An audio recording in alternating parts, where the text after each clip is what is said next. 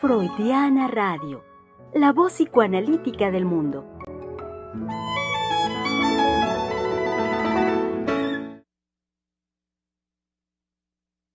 Freudiana Radio, la voz psicoanalítica del mundo, con muchísimo gusto les da una cálida bienvenida, público querido, el día de hoy, martes 19 de julio del 2022. Ya estamos muy cercanos a que llegue el periodo oficial de vacaciones. Bueno, Oficial, estoy tomando de referencia el calendario escolar, calendario de la Secretaría de Educación Pública, donde sabemos que en buena, en buena medida eso dicta este, las vacaciones este, de las familias enteras, porque sabemos que cuando los niños y los jóvenes están en posibilidad de vacacionar, las familias se organizan también para lo mismo.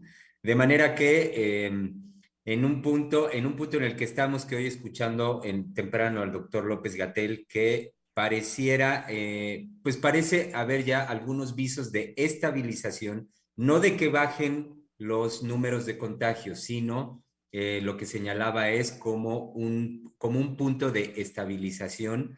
Me parece que es importante que no dejemos de señalar, querido público, la responsabilidad que todos tenemos, sobre todo ahora que, que estamos por comenzar el periodo vacacional, habrá más movilización este, de la gente, no solo en, los eh, balnearios vacacionales, como son las playas, sino también la Ciudad de México, ciudades pues muy, muy visitadas, no sé, San Miguel de Allende, puntos turísticos tan lindos.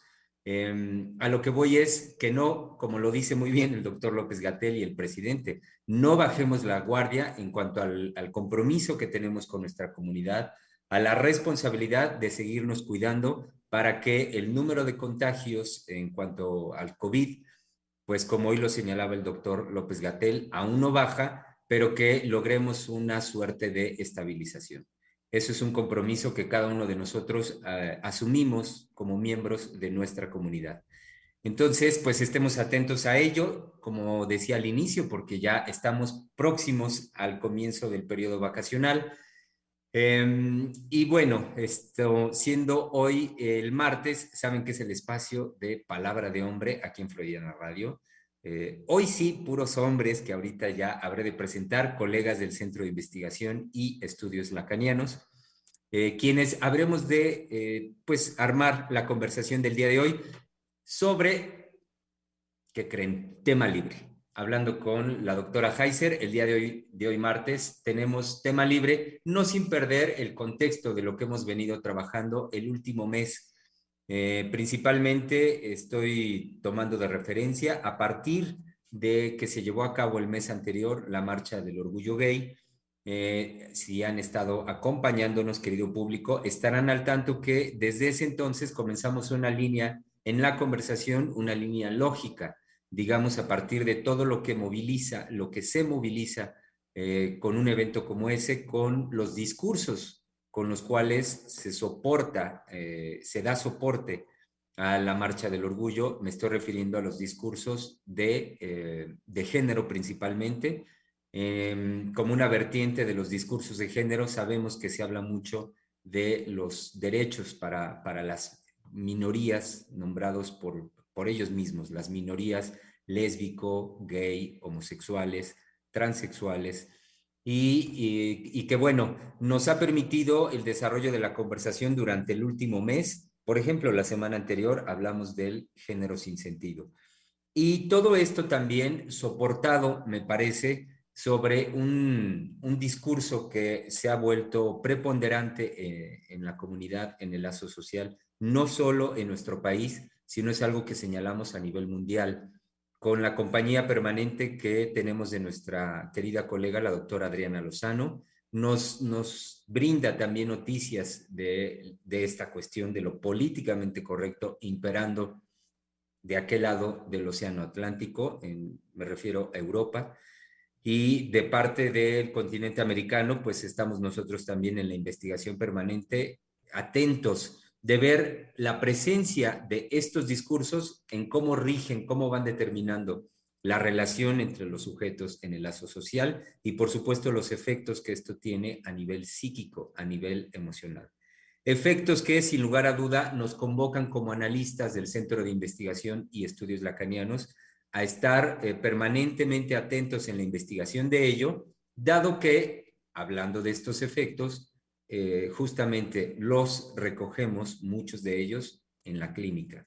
Y los recogemos con manifestaciones sumamente delicadas que nos llevan a sostener espacios como este de conversación, por supuesto, otras posibilidades que creamos permanentemente en el centro de investigación y claro está, en el compromiso que tenemos con la comunidad eh, en, el sostenimiento eh, de la clínica, por supuesto. Eh, diciéndonos psicoanalistas, imposible sostenerlo sin clínica, de manera que sigue siendo ello el corazón mismo del centro de investigación y de nuestras actividades cotidianas. Muy bien, entonces, bienvenido, eh, bienvenidos todos, querido público. Eh, y claro, bienvenidos los colegas, que ya decía al inicio, siendo martes, palabra de hombre, los colegas que estamos hoy acá. algunas, sí, me da mucho gusto, algunas novedades. Déjenme primero dar un par de avisos, querido público que em, eh, lo primero, ¿qué es lo primero? Sí, dos anuncios. La doctora eh, Adriana Lozano, saben ustedes que se ha vuelto ya eh, pues frecuente, compañera frecuente aquí los martes y miércoles. Hoy martes la doctora Lozano no nos puede acompañar. temprano se puso en contacto con nosotros reportándonos que no se encuentra muy bien de salud. Em, no tenemos ahorita más información detallada de, pues tal cual, su diagnóstico y ver cómo va. Estaremos atentos de ello y, por supuesto, pues para poder compartir como lo hacemos aquí con, con ustedes, querido público, el, progreso y la mejoría de nuestra querida doctora Adriana Lozano, lo cual deseamos, claro, que vaya mejorando. Y también avisarles que nuestro colega Einar Hernández, eh, hoy tampoco tampoco podrá estar con nosotros, em, no nos podrá acompañar. Mm, simplemente lo que nos comentó es, bueno, tenía alguna reunión de trabajo, de su trabajo. Ya ven, querido público, que nos ha, este, nos ha eh, compartido nuestro colega eh, Einar de su quehacer, de su trabajo dentro de la unidad de, este, nombrada como USAER, en la Secretaría de Educación Pública y que bueno, pues eso el día de hoy le impedía estar con nosotros. Pero, pero sí es oportunidad de dar gustosas, muy gustosas novedades. Eh, quiero empezar por la principal de las novedades y también para aventarlo al ruedo rápidamente, este, con todo y el nervio que asumo que tiene, creo que hasta colorado lo veo, eh, para darle una muy cálida bienvenida a eh, nuestro colega del Centro de Investigación y Estudios Lacanianos, que por primera vez y para todos nosotros con mucho gusto nos acompaña aquí en el programa, aquí en la emisión, en vivo, y se trata de nuestro colega Oscar Hernández. Bienvenido, Oscar. Muchas gracias, doctor Germán. Muy buenas tardes. Eh, gracias a nuestros radioescuchas que están este, el día de hoy con nosotros y desde luego muy, este, muy contento por estar con ustedes por la cálida bienvenida y por esta sorpresa, por esta energía que a uno lo, este, lo llena. Y por qué no decirlo, cuando el psicoanálisis habita en uno, esta posibilidad de sorprendernos y de hablar de él y de compartir la experiencia psicoanalítica, este, es primordial. Es algo que necesita estar presente en nuestro cotidiano. Em, sin más, muy emocionado, este, muy animado. Y también de la misma manera con, esta, este, con estas noticias que nos comunica del doctor Einar, también de la, este, de la doctora Lozano, que siempre es un gusto escuchar a ambos este, y esperar que, que pronto estén por acá. Así es, así es, querido colega, que, que pronto ya los tengamos de vuelta y eh, los tengamos de vuelta como el día de hoy, también con muchísimo gusto, tenemos de vuelta la presencia acá de nuestro querido, querido colega, eh, ya conocido por ustedes, lo asumo porque ha estado con nosotros, Em, una buena temporada estuvo con nosotros eh, justamente en el espacio de Palabra de Hombre. Tuvo después que interrumpir una temporada por cuestiones eh, de índole profesional, pero hoy está aquí de regreso y le damos también una muy cálida bienvenida a nuestro querido colega Néstor Eduardo Juárez. Así es, colegas, pues eh, con muchísima alegría eh, por estar de vuelta con, con, ustedes en este espacio que es, eh, como lo decía hace un momento Oscar, pues necesario en esa felicidad para los que hemos decidido pues entregar nuestra vida, nuestro cotidiano al psicoanálisis. Y me da mucho gusto que Oscar, porque es uno de nuestros colegas que siempre nos transmite esa intensidad, esa, esa emoción eh, cuando nos reunimos para trabajar en el seminario. Eh, y por supuesto, eh, tenerlo el día de hoy, pues bueno, creo que ya pues se encontró pues el momento para que él también nos pueda compartir, no solamente pues este trabajo que es muy importante, por supuesto, como lo decía el doctor Germán al inicio, llevar todos estos temas a la gente, a nuestros escuchas, porque me parece que es fundamental que desde el psicoanálisis se abra eh, y se diga lo que en otros discursos se encubre, ¿no? Entonces, pues sí, es eh, muy grato tenerlos eh, de vuelta, tener este espacio. Me da mucho gusto verlos a todos y cada uno de ustedes, aunque no esté en este momento nuestro colega Einar y la doctora Lozano, pues le enviamos, les enviamos un fuerte saludo y particularmente a la doctora, pues que se recupere pronto para tenerla de vuelta en este espacio. Así es, así es, querido Eduardo. Ya que dijo mi nombre, lo cual le agradezco, me hizo recordar que no me he presentado, entonces denme oportunidad eh, de decir que mi nombre es Germán López Díaz, psicoanalista miembro del Centro de Investigación y Estudios Lacanianos. Eh, aquí en la conversación y como bien decía ahorita mi colega Eduardo, justamente sí, para que podamos conversar sobre lo encubierto en los discursos hablemos de lo que no se dice, eh, hablemos de lo no dicho. Y para ello, y concluir con esto las presentaciones del día de hoy, eh, dejaré la palabra en nuestro querido colega a quien saludamos, le damos una muy cálida bienvenida, y se trata del psicoanalista Misael Montes de Oca. Hola, colegas, Oscar, Eduardo. Hola, Misael. Y por supuesto, Germán. Qué gusto, qué gusto verlos. Qué gusto que esté acá este Oscar y Eduardo. Eh, sí, este, lo que nos decía Oscar, definitivamente cuando el psicoanálisis como experiencia habita, eh, digamos, en, en, el analista, en el analista también en formación, en fin, en, los analistas, no podemos eh, quedarnos al ras o lejos, este, a un lado de todos los acontecimientos que están eh, ocurriendo en el mundo, ¿no? Y también, por supuesto, lo que compete al campo psicoanalítico. ¿no? Y eh, por eso estamos y siempre procuramos estar en el filo, ¿no?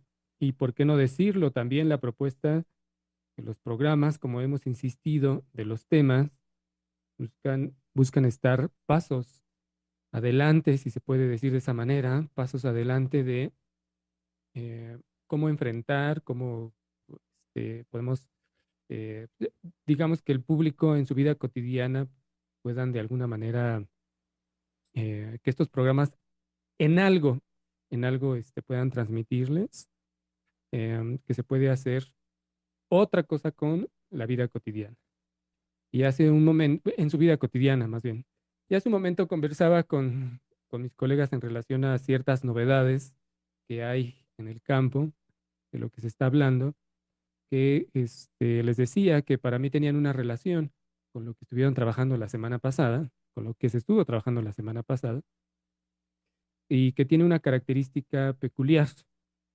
Eh, pero primero, ¿no? Mencionar em, que se está hablando sobre Em, las dificultades en el comportamiento de los pequeños, eh, esto lo traigo desde como noticia desde este, de Francia, no hay una nueva preocupación o renovada preocupación por los eh, trastornos de déficit de atención e hiperactividad, también eh, habrá un, este, un encuentro donde se ha hablado sobre, o se le ha puesto como título, este, Padres exasperados y niños terribles.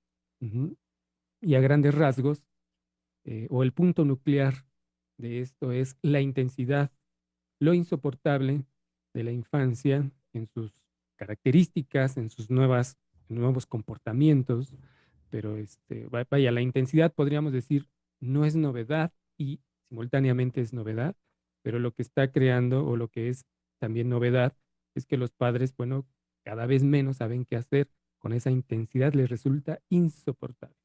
Y eso se lee o se, ha interpretado como que los niños son terribles.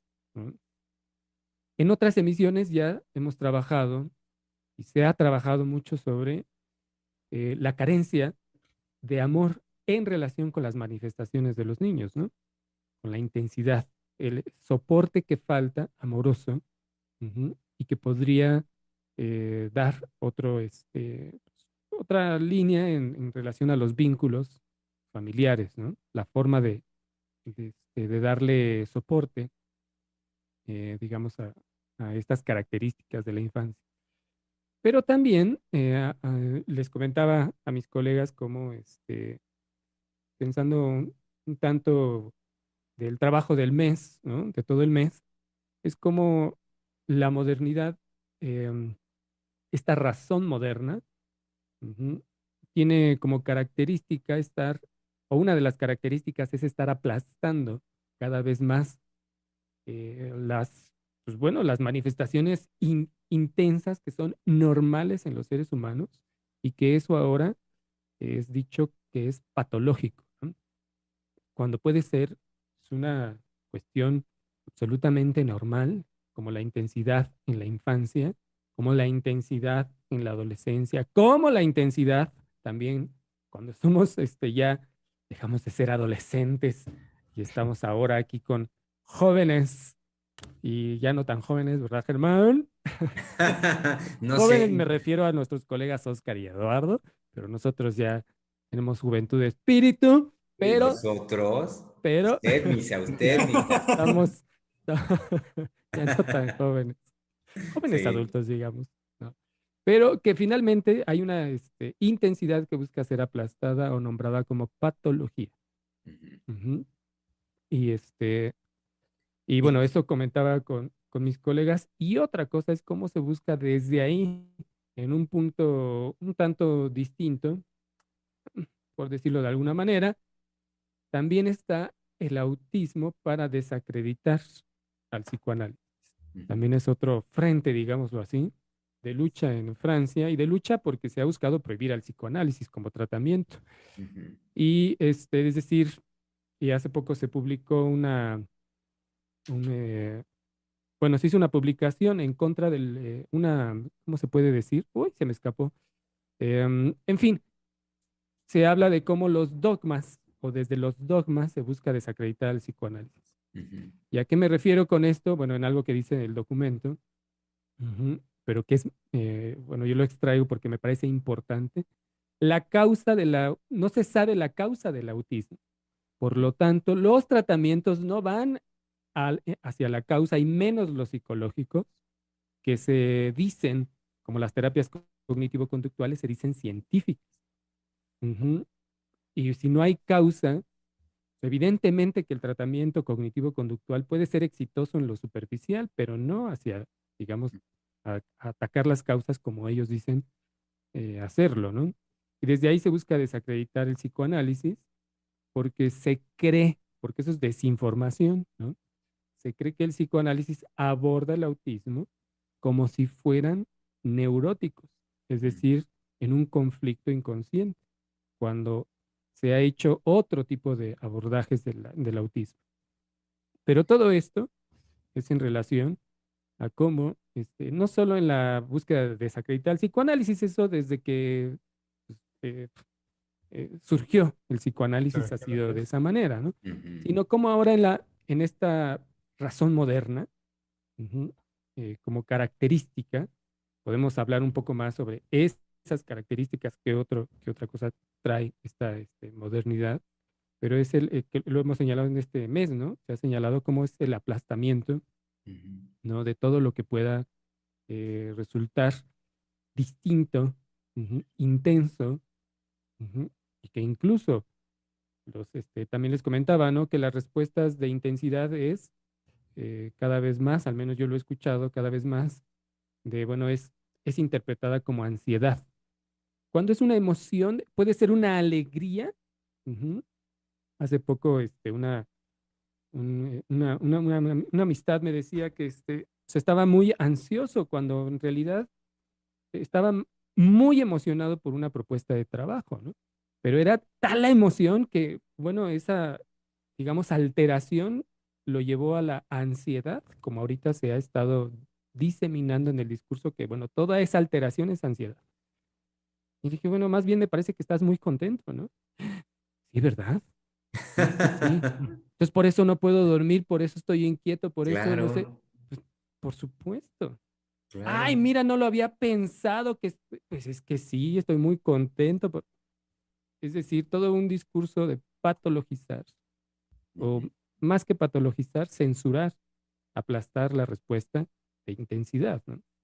Por cómo impera en el lazo social, en el discurso social, impera el hecho de ver permanentemente cualquier manifestación psíquica, cualquier manifestación emocional, en los parámetros de bueno y malo, lo que sea. Desde lo más pequeño, como usted dice ahorita, una, una noticia como lo es una propuesta de trabajo, hasta incluso vayámonos al extremo de la pérdida de un ser amado, eh, y, y, lo que puede producir emocionalmente cualquiera de las dos situaciones, no hay cabida en lo social, bueno, en este discurso imperante, a que lo que uno va a poner de manifiesto ante cualquiera de las dos posibilidades se ve como opciones nada más entre bueno y malo.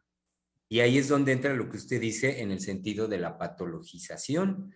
Y ahí es donde entra también, eh, eh, lo introducen pregonando a, voz en cuello el éxito de, hoy en día, me refiero al de los tratamientos cognitivo-conductuales.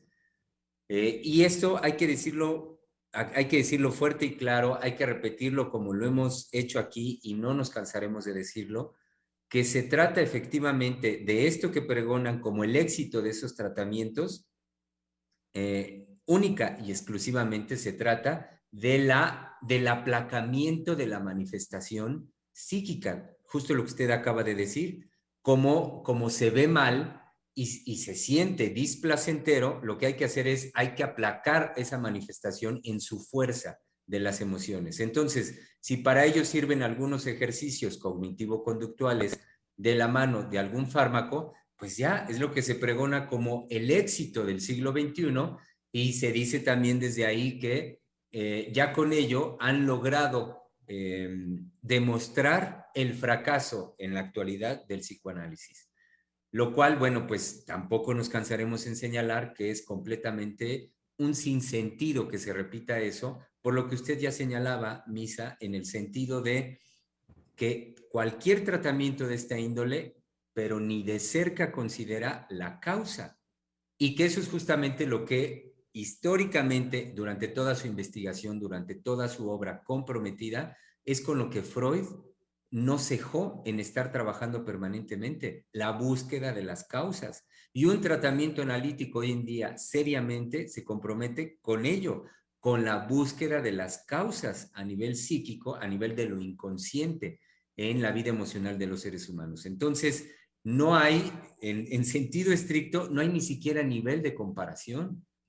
Entonces, eh, me parece, como usted ya lo viene diciendo, que hoy más que nunca es la urgencia de sostener los espacios de escucha psicoanalíticos porque la gente justamente eso es lo que demanda.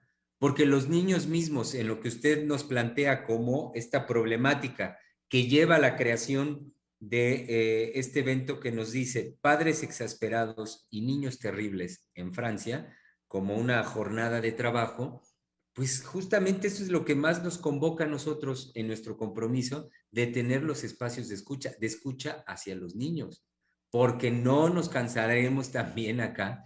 Sé que lo estoy diciendo ahorita porque ese es parte del compromiso, no nos cansaremos en qué? En transmitir cómo esta fuerza eh, en lo que usted ya decía, Misael, en la manifestación intensa de las emociones en un niño, en un adolescente, en la pubertad, eh, tiene que ver como fundamento con la vida sexual de los seres humanos. Cuando yo lo vengo escuchando, pienso de inmediato en ese fundamento y cómo lo hemos trabajado aquí y cómo es menester que lo sigamos eh, renovando, digamos, en la transmisión de ello.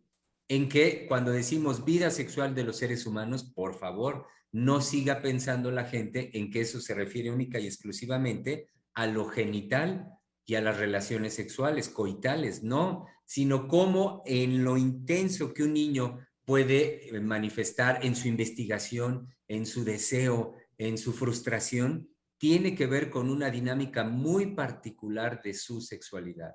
Y que si eso, y que si le seguimos cerrando a eso la posibilidad, tanto de, de, acoger, y, y una forma de acoger sería escuchar, seguiremos entonces, como en esta propuesta que nos transmite, seguiremos en el lazo social considerando que son niños terribles, que es una situación terrible la de los niños y que entonces desesperadamente tenemos que correr a buscar soluciones y sobre todo, como se confía en ello, de índole médico, médico-psiquiátrico, para ver cómo se aplaca a los niños.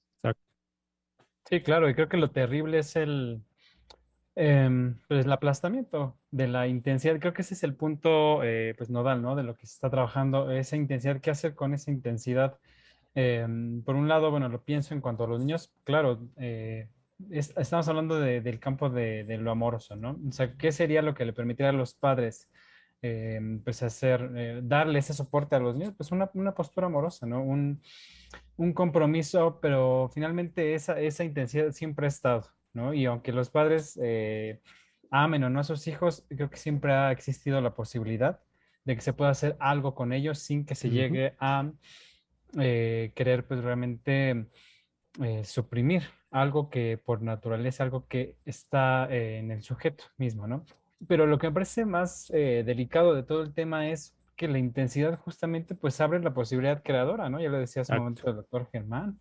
O sea, cómo querer aplacar, suprimir, eliminar algo que nos, por esa misma intensidad, nos podría permitir, nos ha permitido eh, al menos a mí en mi experiencia atlética, con esa misma intensidad que viene como lo, nos lo comparte el, colega Germán, pues de una, una vivencia eh, con nuestra sexualidad eh, que debe encontrar, ¿no? Un camino.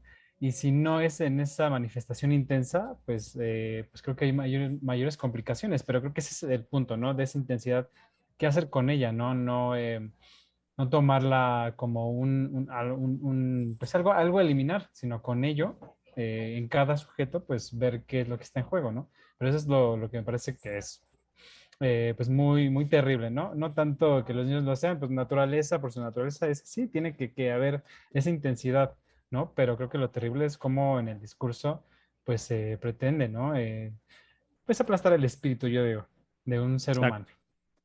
Y exacto.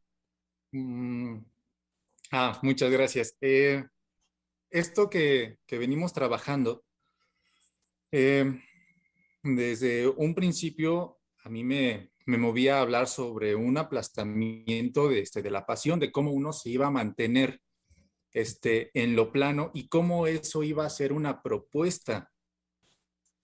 Y conforme iba, este, se iban, iban hablando acerca ahorita, por ejemplo, de la patologización, de las respuestas o de los... Mm, eh, de las, sí, de las respuestas que está dando la medicina, que está dando la psicología, que está dando la psiquiatría.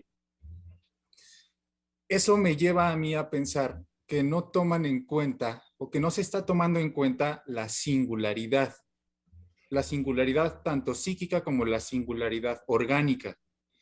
Y eso es algo que comúnmente nosotros, o al menos yo me he preguntado, yo lo, este, yo lo he vivido en algún momento, en que pensar que los demás, por el simple hecho de que son parecidos a mí, tienen que pensar como yo o piensan como yo.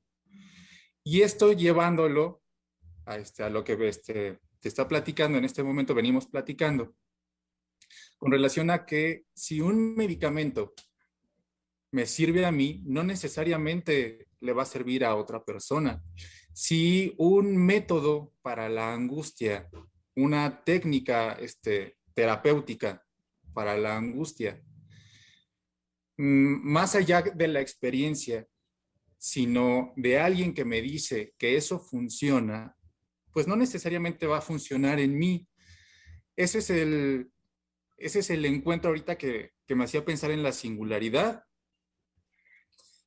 y ahora, introduciendo esto, es una singularidad de algo insoportable, de lo insoportable que a uno como, este, como persona no se quiere dar cuenta o a uno que le despierta aquella singularidad de otra persona, entonces lo que vamos a hacer es tal cual o lo vamos a negar o lo vamos a silenciar o le vamos a dar incluso recursos para que eso no aparezca. Este, y esto es precisamente lo que, lo que me despierta ahorita hablando del tema. Y que bueno, cuando irrumpe esa intensidad, como bien lo dice usted, Oscar, eh, muchas veces, bueno, antes siquiera de que aparezca el poder aterrizarlo en palabras, la experiencia intensa, es decir, ¿cómo es esa experiencia intensa? Finalmente es, no le podemos muchas veces, así al inicio y menos en la infancia, poner palabras. Igual, nos puede ocurrir en cualquier otro momento de nuestras vidas si tenemos la dificultad de localizar una palabra para poder dar cuenta de esa intensidad. Y sí, indiscutiblemente puede ser, puede ser perturbadora, siempre irrumpe en esa, si nos perturba, o no, también este, puede ser este, realmente muy, muy satisfactoria. Pero ¿qué se busca este, en lo que venían diciendo? ¿Qué se busca? Aplastar como bien lo dice usted, este, Oscar, la singularidad, y que es, eh, me pareció muy, eh, bueno, genial lo que dice en relación a la singularidad psíquica, pero también orgánica, ¿no? Sostener que eso es indeterminado. ¿Qué nos ha enseñado, por ejemplo, el COVID? Eso. Es decir, Sí hay manifestaciones generales, este, son estos síntomas, el cuadro general se va a encontrar estadísticamente y podemos atacar los síntomas. En fin, todo el, todo el primer año este, de pandemia en México tuvimos clases todos los días a las 7 de Gatel diciéndolo exactamente lo mismo, enseñando ¿no? A la población. ¿no? Pero cada cuerpo en relación a la vivencia del COVID va a reaccionar de formas distintas. ¿no? Le va a provocar en su singularidad, pero sobre todo en la intensidad afectiva frente al COVID, le va a provocar quién sabe qué cosas. Y eso los médicos no lo pueden controlar, pero sí están hablando de eso. Es decir, de que hay una intensidad que no pueden resolver con medicamentos y es, lo han llamado, este, ¿cómo lo Bueno, lo han llamado finalmente la salud mental, cómo interviene y cómo deja este, efectos en la salud mental. Pero finalmente es esto que viene diciendo Eduardo y Oscar, ¿no? Donde está finalmente este, o nuevamente, eh, al menos para nosotros, ese factor eh, muy claro, ¿no? Nítido. Pero no me refiero a la nitidez de que sabemos este, lo que para cada quien va a ser, ¿no? Más bien, ¿cómo es de indeterminado la vivencia con el, con el este, orgánica y por supuesto psíquica, con, en este caso con el COVID, pero puede ser.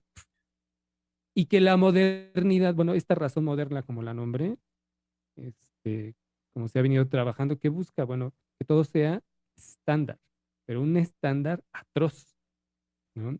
Atroz, porque no, eh, lo dijo este, bellamente, eh, ah, fue primero Eduardo y ahora y Oscar, se aplasta el espíritu la pasión, no por nada, no por nada hay, digamos, este, un incremento en los jóvenes, al menos en México, de suicidios, de pequeños que están depresivos.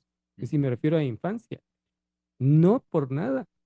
Es, finalmente tiene que ver con este aplastamiento que se ha diseminado en discursos, no solo los de género, podemos incluir este, eh, política, podemos incluir eh, psicología, en fin, podemos incluir todo, cómo se está diseminando el que, bueno, eso apasionado, no. Tienes que ser no solo políticamente correcto, sino eh, tienes que comportarte bien, ¿no? Tienes que entrar ad hoc a la época, porque eso es lo que se está este, aplastando. Y los, no sé si han visto los, el incremento de, suicidio en jóvenes, en adolescentes. Sí, Terrible.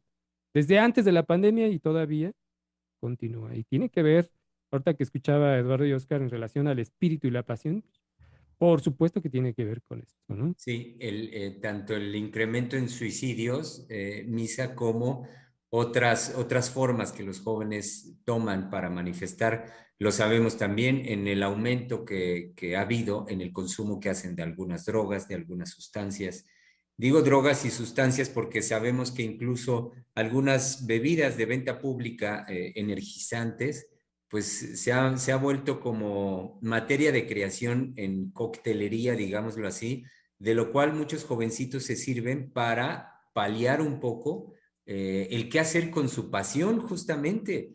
Eh, y digo esto, eh, bueno, el aumento del consumo de algunas sustancias, como también el hecho de que se cortan. No, pero es, es, hasta también van a buscar adormecer esa pasión, porque es finalmente lo que está, este, digamos, censurado, ¿no? Aplastado. Como las bebidas, no por censurarlas, por supuesto, como las, las bebidas que ahora están del CBD, ¿no? Creo que sí es CBD, ¿no? La sustancia, sí, este... Sí, que tiene el compuesto químico que viene en, la, en, la, hoja de la marihuana. ¿Qué, ¿Qué hace? Disminuir radicalmente la intensidad, que pues bueno, el sujeto no sabe dónde colocarla, ¿no? ¿Qué hacer con eso? Que es más bien lo que se podría este, orientar o al menos que hablen de, si no sé qué hacer con, con esto que estoy viviendo, bueno, que pueda este, hablar sobre eso, ¿no? Y, exacto, y con eso que está, ahorita que dice usted, viviendo y que están sintiendo en los, en los jovencitos por excelencia, es eh, la sensación y, y, la fuerza con la que experimentan las sensaciones. Por eso también pone ahorita el ejemplo de, eh, de cortarse, que sabemos que se cortan. Y es, es como en el cuerpo justamente que es donde registran la sensación, donde más si no ahí hacer al mismo tiempo un acto que pueda tener un impacto o que pueda tener una relación siquiera cercana con lo que están sintiendo y que sabemos como analistas entra ahí lo que es imposible de representar. De ahí la, importancia, ahorita que lo decía Misa, el hablar de ello, el ser escuchado, el que pueda el sujeto, a partir de esa experiencia, de la experiencia analítica, crear una posibilidad de representar lo que de todas maneras sabemos como analistas es imposible de representar en su, en digamos, en su fondo, en su esencia, pero al menos algo que comience a dar posibilidad de representación, posibilidad de trámite con ello. Por lo que sabemos que en el fondo es imposible, pero al mismo tiempo, eh, quería yo decir, bello, me pareció, sí, hasta bello, puntual, sí como lo dijo nuestro colega Oscar, cuando dijo el aplastamiento de la pasión. Caramba, ¿de cuándo acá esta experiencia en los niños, en los jovencitos, la experiencia de un gusto por un otro, por ejemplo, un amor, como se nombra, un enamoramiento, ¿de cuándo acá eso es suave? ¿De cuándo acá eso se experimenta tranquilamente y en armonía y suavemente cosas de ese tipo? Por favor, eso es por excelencia lo que en la historia de la humanidad ha dejado en claro la existencia en nosotros de nuestras pasiones. Entonces, si hay algo que merece en ese sentido ser señalado y con eso rescatado, es justamente la vida pasional de los seres humanos, como fuente, ya lo decían ahorita nuestros colegas, de creación. Fuente de vida, claro, yo creo que algo muy, muy delicado, ¿no? Es eh, cuando, sin moralizar, por supuesto, ¿no? Cuando un sujeto decide, pues, eh, cubrir, atemperar esto, esto que lleva, esto que siente, ¿no? Lo, de, lo, que recibe en el cuerpo por medio de una droga, eh, o de, también puede ser estos casos en los que, bueno, pues mucha gente opta por actividades físicas de gran intensidad, ¿no? Para, para temperar un poco esa, esa pues ese, sentir, ¿no? En el cuerpo. Creo que realmente lo que abre más allá de, pues, de una tranquilidad es la posibilidad también de, de, muerte, ¿no? Muy intenso esa cuestión cuando uno no, no abre esa posibilidad y solamente cubre y cubre.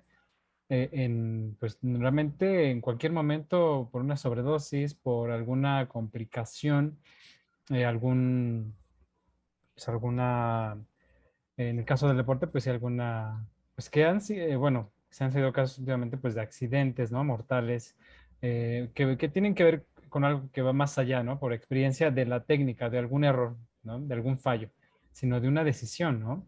Y que eso pues se acalla y se aplasta cuando uno, pues sí, con, con, esta, con estas sustancias, pues simplemente, eh, pues no abre para, para, su vida esa posibilidad de, de una vida, eh, pues que, que tenga, vaya, me parece una, o sea, la satisfacción, o sea, su satisfacción, eh, pues como lo decía Oscar, ¿no? en, esa singularidad, o sea, que uno encuentre y cree para sí mismo eh, esa, esa, posibilidad de, satisfacción, vaya, con toda esa intensidad, pero que no esté sometida al discurso de un otro, ¿no? Es decir, nunca hay una correspondencia. Yo recuerdo muy bien lo que en algún momento hablábamos de, de la maldad, ¿no? O sea, y cómo no hay una correspondencia de, la satisfacción o que se pretende. No hay una maldad en, una seducción en el discurso, ¿no? En el que tú vas a estar bien o vas a estar mejor si te comportas de tal manera, si, o sea, si, o sea, y hay fórmulas, ¿no? Bueno, pues hay tales ejercicios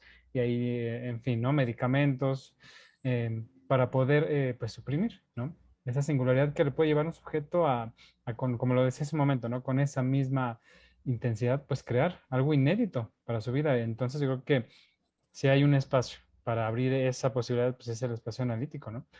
Que eh, pues obviamente tendrá que ver, ¿no? Como lo, nos orientaba la doctora en relación a este tema libre, pues poner, ¿no? A la perversión, eh, a la perversión como punto nodal, ¿no? No perder de vista que también hay una perversión en estas eh, por parte de los que intentan someter, ¿no? Un discurso a una forma de vida al otro, ¿no? Una maldad, ¿no? Tú tienes que ser así y así serás, ¿no? Sí, y como de, eso, el sometimiento, este, como se ahora se ha comenzado a usar el derecho para garantizar o respaldarse, ¿no? En ese sometimiento. Creo que ese es el otro aspecto de este, delicado, porque eh, ¿a qué me refiero? Con que este, se estipule en la ley o en las leyes eh, que tiene que ver con la llamada salud mental, que se haga o no se haga, se permita o no se permita ciertos procedimientos para que la persona este, sea este, atendida, sea, pues bueno, escuchada, en fin, Afortunadamente en México no ha sido el caso, como en algún otro momento hablamos sobre este, la historia de la enmienda Coyer, allá este, en Francia. Eh, si no mal recuerdo, Coyer es el, apellido del diputado que quería prohibir en los finales de los noventas al, psicoanálisis como práctica, ¿no? Este, y poner, eh, digamos, eh, en primer lugar, las terapias cognitivo-conductuales y hasta la fecha es algo que se sigue eh, desde los 90 hasta 2020. Todavía hay una insistencia en prohibir el psicoanálisis. Se logró, este, me parece que en Italia en ciertos puntos, pero en México la, la ley, la nueva ley que, se pretende eh, o que se está avalando en los estados, lo que se ha discutido de esa ley en relación a esto que viene diciendo Eduardo, es eh, que la persona pierda sus derechos y, eh, digamos, por una adicción, por un consumo de sustancias, pierda el derecho a decidir sobre él mismo por ser declarado incapaz, eh, por estar incapacitado por el consumo de, este, de X, que sea un adicto, como este, está nombrado este, en la ley en la que se pretende aprobar. Y en los estados, en México afortunadamente, eh, lo que he estado este, revisando es como lo que se ha defendido es que la, persona bajo ninguna circunstancia pierda sus garantías. Bajo ninguna circunstancia me refiero en términos de enmarcado en, el, en la ley de salud mental. Entonces, ningún estado hasta ahorita ha permitido que ese artículo de la ley pase. Es decir, que, que la persona pierda sus, sus derechos por, este, por un consumo de sustancias, ¿no? Sino que él mismo también pueda decidir y tenga el derecho a decidir si recibe un tratamiento o no recibe un tratamiento y cuál es el tratamiento que quiere recibir. ¿No? Eso me parece una diferencia radical, muy importante en México en relación con otros, con otros países, ¿no? Falta que salga la ley acá en la Ciudad de México.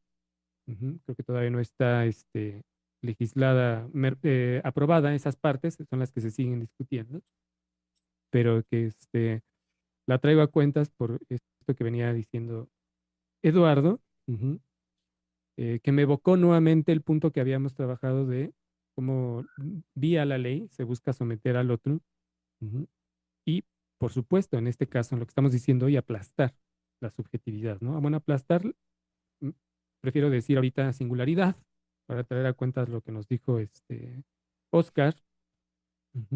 Y este, ¿me iba a decir algo, Germán? Sí, sí eh, que, en relación a esto que nos dice Misa, me parece digno de reconocer la valía que la valía que hace nuestro de lo que hace nuestro presidente en cuanto a su transmisión, su transmisión diaria cotidiana, eh, en un punto que ahorita asocié y es lo referente a los eh, principios, valores, ¿por qué no decir también usos, costumbres de, de nuestro país, de nuestras comunidades?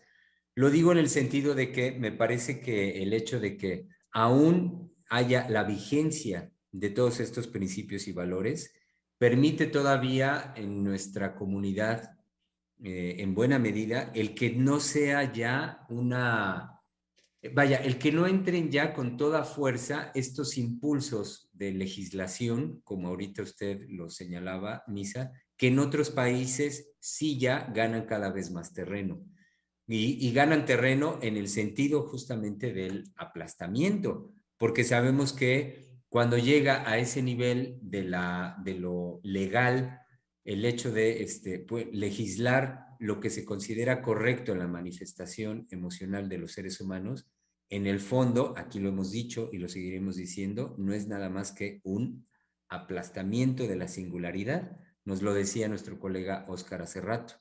Entonces, me parece que sí eh, es algo que merece em, que le sigamos dando su justo reconocimiento, también darle su lugar al hecho de que nuestro país, pues todavía por los, por los, eh, los usos y costumbres, los principios y valores, por las formas de educación, de transmisión de valores en nuestro país, eso permite aún que legislaciones tan coercitivas como estas que en otros países se, imponen, aquí todavía no tengan lugar. Entonces creo yo que sí es un, lo digo esto como un llamado a que sigamos en nuestro país en un resguardo de esa forma, de esa, de esa forma todavía eh, amorosa, humana, cercana, de formar a los pequeños, de formar a los jóvenes en, principios y valores, que no sea... Eh, bueno, que no sea nada más a través de,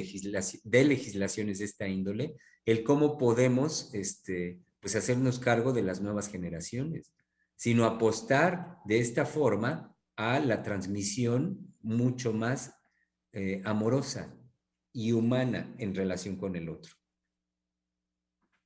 Volvamos a la intensidad. Volvamos. y a la imbrincación que señaló este Oscar lo imbrincado de lo psíquico y lo orgánico, y cómo es indeterminada la respuesta. Es decir, indeterminada porque no es estándar, ¿no?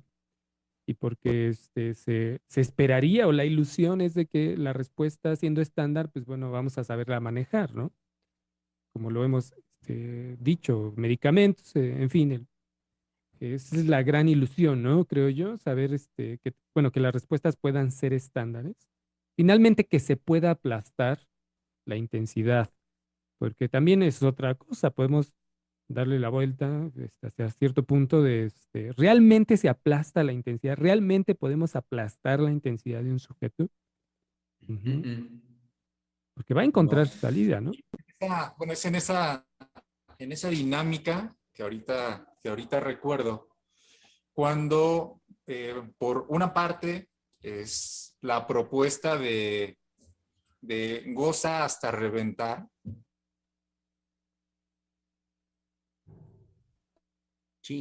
cualquier tipo de sexuales. Y eh, ahorita, este, bueno, haciendo la, este, haciendo la relación, como eh, en esta puesta por la intensidad de aplaca este, incluso el, el deseo sexual y hay mil y un, este, mil y, y un formas, mil y que cuando se logra, la persona sigue estando en un, malestar. Perdón, creo que ya se fue mi audio. Eh, se, ha cortado un poco. Sí, se cortó un poco. ¿En dónde me quedé? Ahorita que dijo un malestar. Ah, ok. Este, sí, en, no se detiene ese malestar. Entonces, ¿qué va a suceder? cuando eso se presenta, bueno, ahora es el recurso de los fármacos. Entonces, cuando no hay una este, intensidad que se pueda aliviar desde lo sexual, ahora va a estar el recurso desde los fármacos. Este, cuando los fármacos este, logran su cometido y nuevamente hay una posibilidad hacia la satisfacción sexual, va a ser esa especie como de círculo, así lo estaba pensando. Sí, y que, no solo es el, es decir, no nada más ya es la respuesta de los fármacos. Eh, decía yo el suicidio. Sí. Es tal, digamos, la, este, la, ¿cómo podemos decir? La falta de, bueno, no la falta, sino em, de tal manera irrumpe la intensidad y que no hay, como se ha dicho, este, lo mencionó la doctora Lozano, no hay familia. Eh, no hay, este, digamos, eh, se, pueden recurrir, me refiero a los jóvenes ahorita, este, recurrir a, los, a, sus, a sus pares. E, es estar buscando una respuesta de qué hago con esta intensidad, ¿no? Finalmente se va a manifestar en alguna, de alguna manera. Eh, creo que este, vaya, lo que iba es como no hay otro que lo, que me pueda amparar frente a esto que me está pasando y ni el fármaco alcanza y ni este, muchas veces puede hacer así, ni el, ni el fármaco alcanza, ni a lo que yo puedo recurrir como este, drogas, alcohol, en fin, nada de eso alcanza para, eh, digamos, solucionar esto eh, que me está pasando, ¿no? Esta intensidad. Entonces, pues bueno, termino con mi vida. Es insoportable, ¿no? Eh, ok, no alcanza, como dice ahorita Misa, no alcanza para, para solucionar, pero sí para paliar. Entonces, lo que estamos alimentando en esta dinámica es una sociedad eh, paliada, digamos, una sociedad adormecida, una sociedad que vive eh, con paliativos y se sostiene con sus paliativos, sea el consumo de algunas sustancias como alcohol, drogas, como también los fármacos mismos. Entonces, el, consumo desde edades cada vez más tempranas de fármacos eh, está generando una sociedad fármaco dependiente que sabemos para las grandes farmacéuticas eh, de eso se trata, es un gran negocio, eh, es lo único que les interesa y por lo tanto, como decía, pues nos volvemos, nos, ah, nos volvemos una comunidad solamente paliada, digamos, sostenida nada más en lo que las sustancias nos permiten conductual y comportamentalmente, pero sin solución en el fondo. Lo que usted viene señalando a mí me, hace pensar nuevamente cómo en lo que uno puede preguntarse por soluciones de fondo, ahí es donde sigue estando el gran hueco, ahí queda el vacío pero es ese vacío que los discursos no soportan y que rápidamente corren a llenar con lo que sea, con lo que sea en, discurso y con lo que sea en recursos. Y es nuevamente lo que aquí hemos dicho muchas veces, no reconocer que lo propio en la dinámica psíquica de los seres humanos es justamente que haya esa falta, que haya ese vacío. Ahora, sin ser este, mm, sin pintar el arco iris y que salten los conejos, ¿no? Me refiero a las soluciones grandiosas y mágicas. Y le faltó incluir a los unicornios. Y a los unicornios, ¿no? Bajando, volando y se le llevan a Germán, en fin, a volar por los aires. Me refiero a la, la respuesta, ¿no? Eh, eh, no, no vamos, creo yo, en ese punto, o hacia ese punto de dar la respuesta, pero sí de poder este, decir em, que se, es decir, a lo que iba es, no por nada el narco es exitoso en cuanto a tener a la juventud, también como lo ha señalado la doctora, no de esta manera que lo voy a decir, por supuesto, tener a la juventud adormecida, es decir, realmente, no solo paliada, como lo decía usted, Germán, sino realmente en el desecho por el consumo excesivo de, este, de cualquier cantidad de cosas, tanto las drogas sintéticas, en fin. Por eso, este, por el, eh, que es finalmente también una vía de hacer con la intensidad, ¿no? No la mejor, no la ideal, pero es lo que hay. Y es lo que hay, me refiero a cómo, eh, pues, no ha habido otras opciones para la juventud.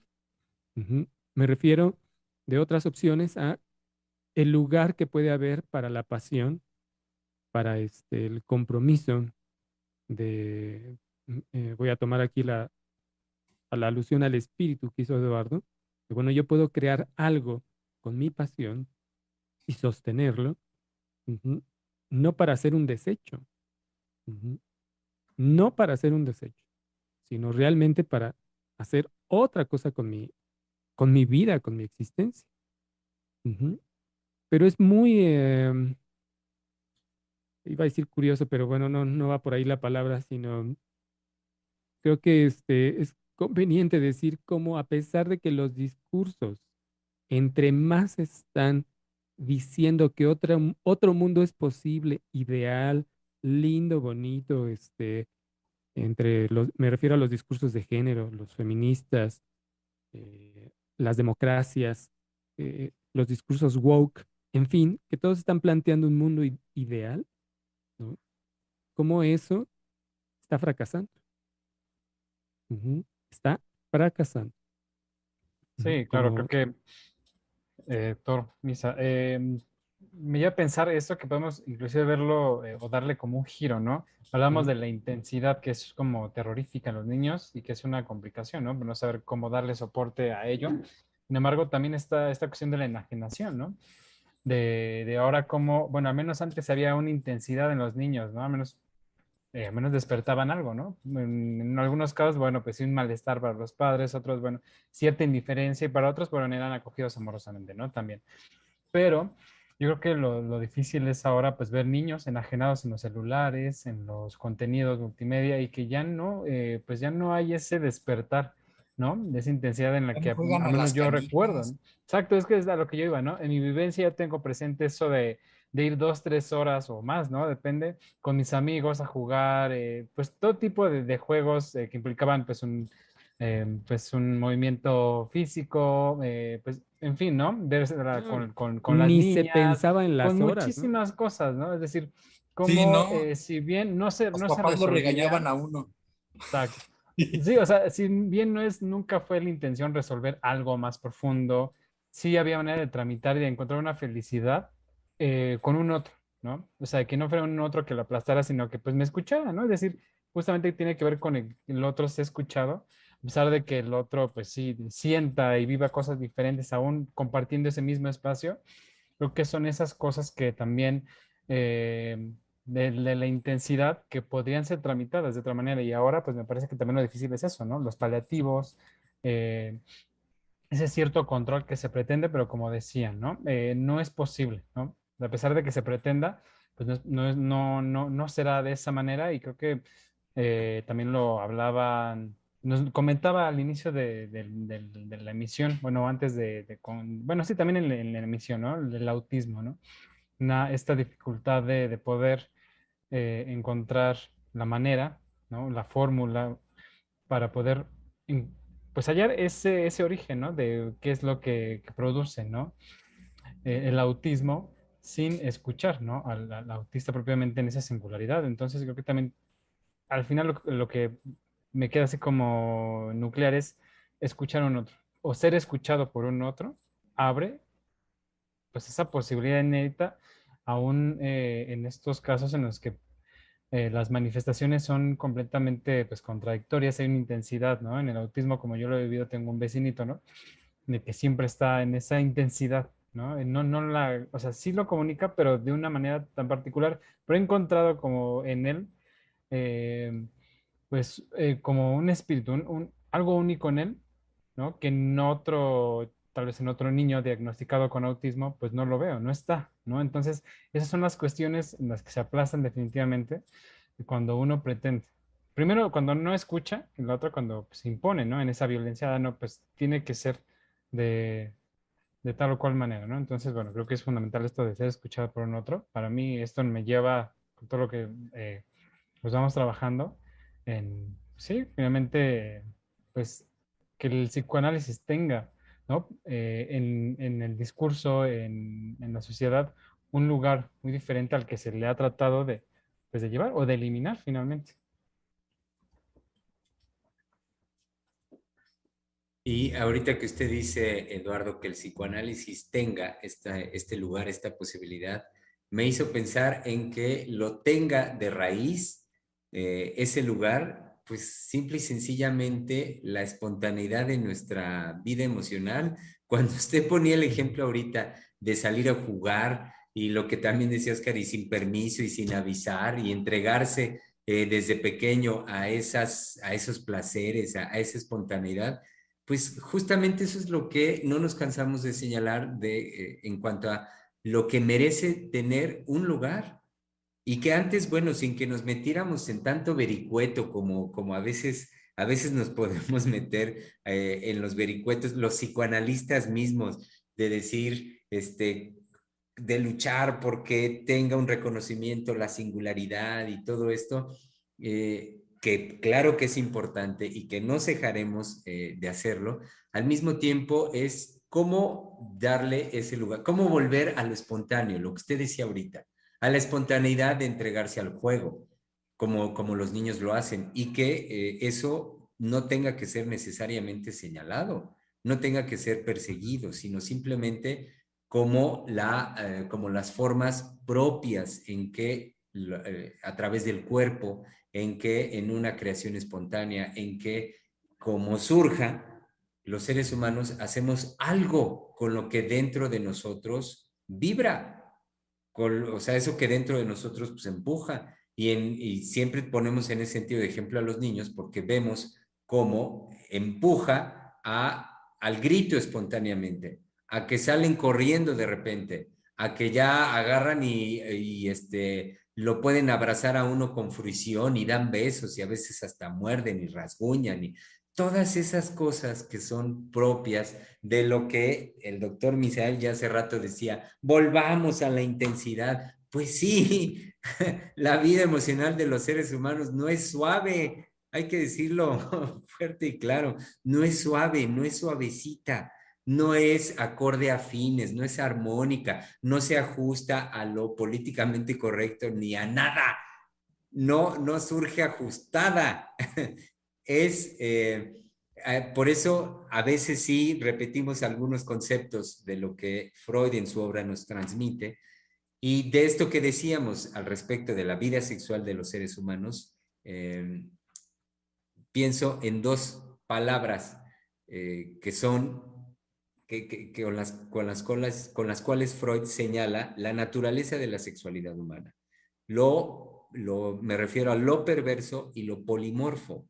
Y en cuanto a lo polimorfo es, no hay una forma previamente establecida. No hay, por lo tanto, ajuste.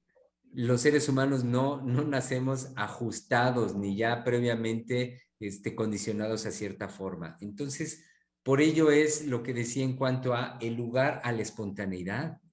Y, y desde ahí, por lo tanto, a lo que cada sujeto somos capaces de crear. Porque eso sí, creamos permanentemente una, una vía y creamos también objetos con los cuales intentamos dar, y lo logramos, satisfacción a eso que de nosotros surge. Creo que otra, otro aspecto de lo que nos muestra, este, digamos, esta, estas mm, podemos? expresiones de la singularidad, ¿no? Eh, estos nuevos malestares, justamente que son insoportables. Sí. Y son tan insoportables que es, la respuesta ha sido, tienes que ser políticamente correcto, tienes que acallar eso que tú estás mostrando como este, canalización de esa intensidad, ¿no? Y este, creo que es una respuesta eh, ad hoc, pero ¿a qué me refiero? Eh, eh, me refiero a la respuesta de, bueno, por un lado, en lo que puntualizaba Oscar, la medicación, esa es la primera respuesta, ¿no? ¿Por qué? Pues bueno, mejor te, te vemos medicado porque de otra manera, en tu tristeza, en tu ansiedad, en fin, me eres insoportable. No te soporto de esa manera, ¿no? Entonces, voy a buscar que un médico te, dé tus medicamentos para que te mantengas de una manera que yo te pueda soportar. Y eso aplica desde la infancia hasta ya este, todos, los, todos los años, ¿no? Porque también, digamos, a las personas adultas, adultos mayores, ¿no? las respuestas que conservan la intensidad también es, ay, por favor, ¿no? Como este, el maltrato que se da hacia, hacia los adultos mayores de, ay, por favor, mamá, no, no, no.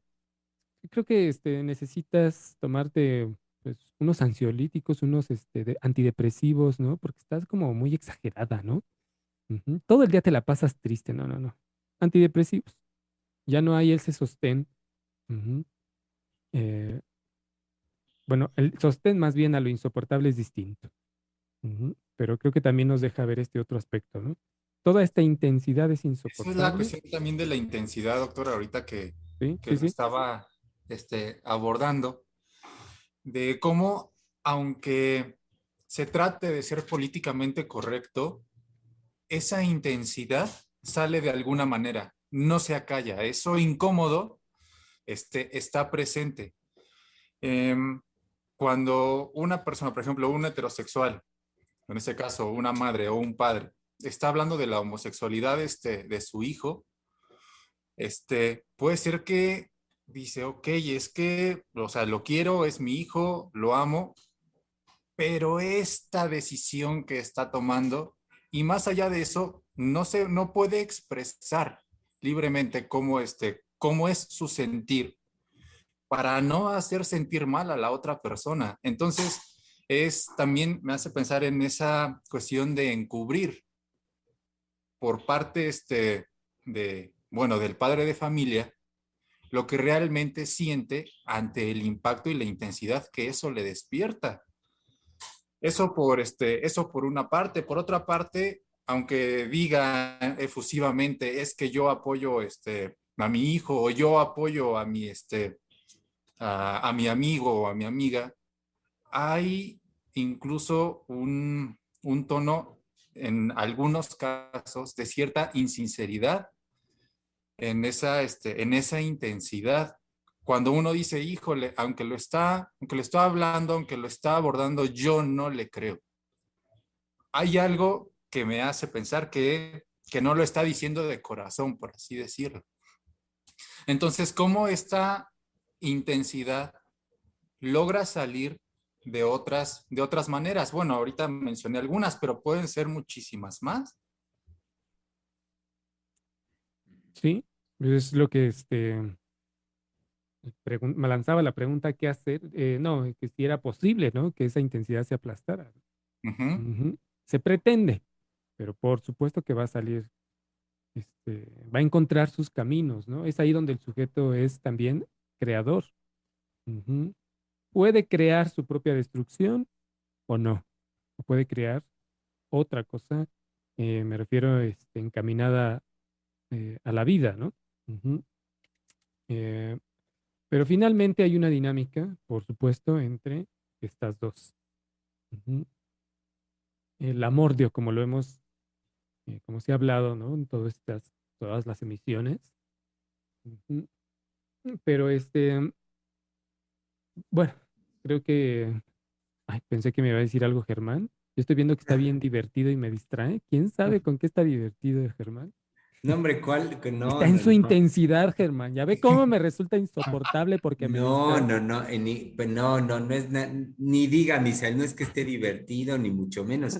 Estaba mandando. Falso testimonio, falso testimonio. Ningún falso testimonio. Estaba enviando mensaje a nuestra querida colega Giselle eh, avisándole que estábamos llegando al, término de la emisión, por la hora que era. Y entonces, como es, y lo saben bien, nuestra colega Giselle, quien se encarga de los controles en el corazón mismo de Freudiana Radio, eso, eso, esto que usted me veía, Misael, que estaba divertido con mi teléfono, no, solo estaba avisándole a nuestra colega Giselle que estábamos ya sobre la hora, nada más la intensidad que le provoca el celular a Germán. ¿eh? En vivo y a todo color. Exacto, del cual no, no me puedo desprender. Eh, pues sí, em, qué mejor, creo yo, ahorita que usted lo dice, eh, Misa, con sentido del humor y seriamente dicho también a lo largo de esta emisión, el que es menester, por supuesto, que hablemos de esto que usted desde un principio propuso, de, eh, me refiero a la intensidad como, como manifestación, como forma propia de lo psíquico en los seres humanos. Y que, bueno, estoy realmente muy contento de que esté Oscar y Eduardo. Pero en serio, este, me ha parecido genial. Eh, sí, muchas gracias con esta sorpresa, qué, doctor. Qué gusto, qué gusto.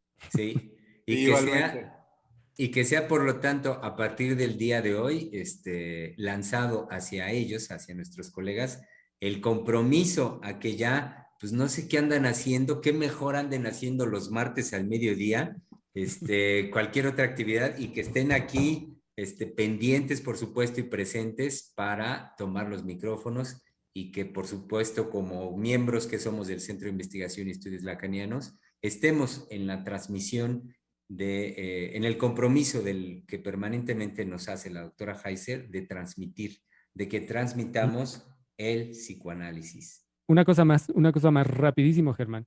Creo que este, que para también que quede grabado al final, pero creo que Facebook cambió ciertas, este, ciertos aspectos de la plataforma, entonces a los radioescuchas que escuchen esto también grabado, eh, activen sus notificaciones si es que se desactivaron de este, cuando entremos en vivo, porque hoy justamente no se lanzó la notificación.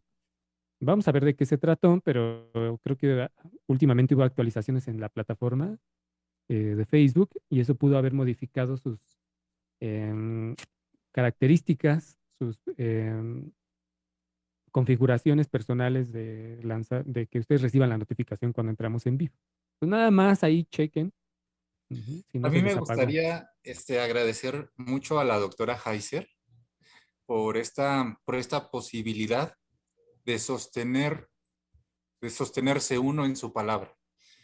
Y eso es algo que ella, ella fomenta y es un espacio del psicoanálisis increíble. Es algo que te emociona cotidianamente. Y gracias. a ustedes también por escucharme.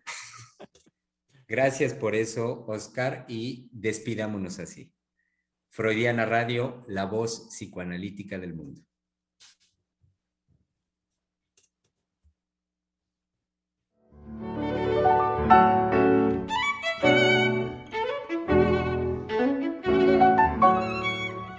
Freudiana Radio, la voz psicoanalítica del mundo.